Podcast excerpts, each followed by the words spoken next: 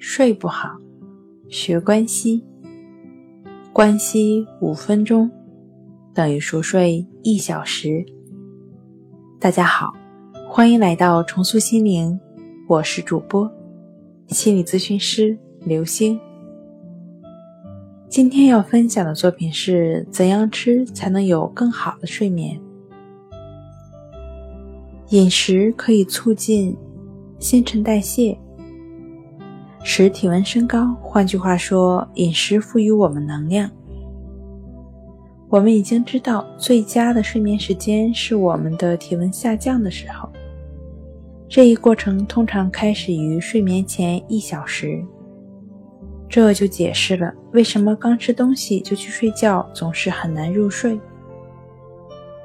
不过，我们在实际的经验中也得知了，中午吃得过饱。下午犯困，这是因为在体温高的时候进食，大脑把能量从肌肉系统转化到消化系统，由此我们感到懒散无力。如果我们想得到适时适量的睡眠，什么时候进食最好呢？道理很简单，不要在一天结束时进食太多。当然。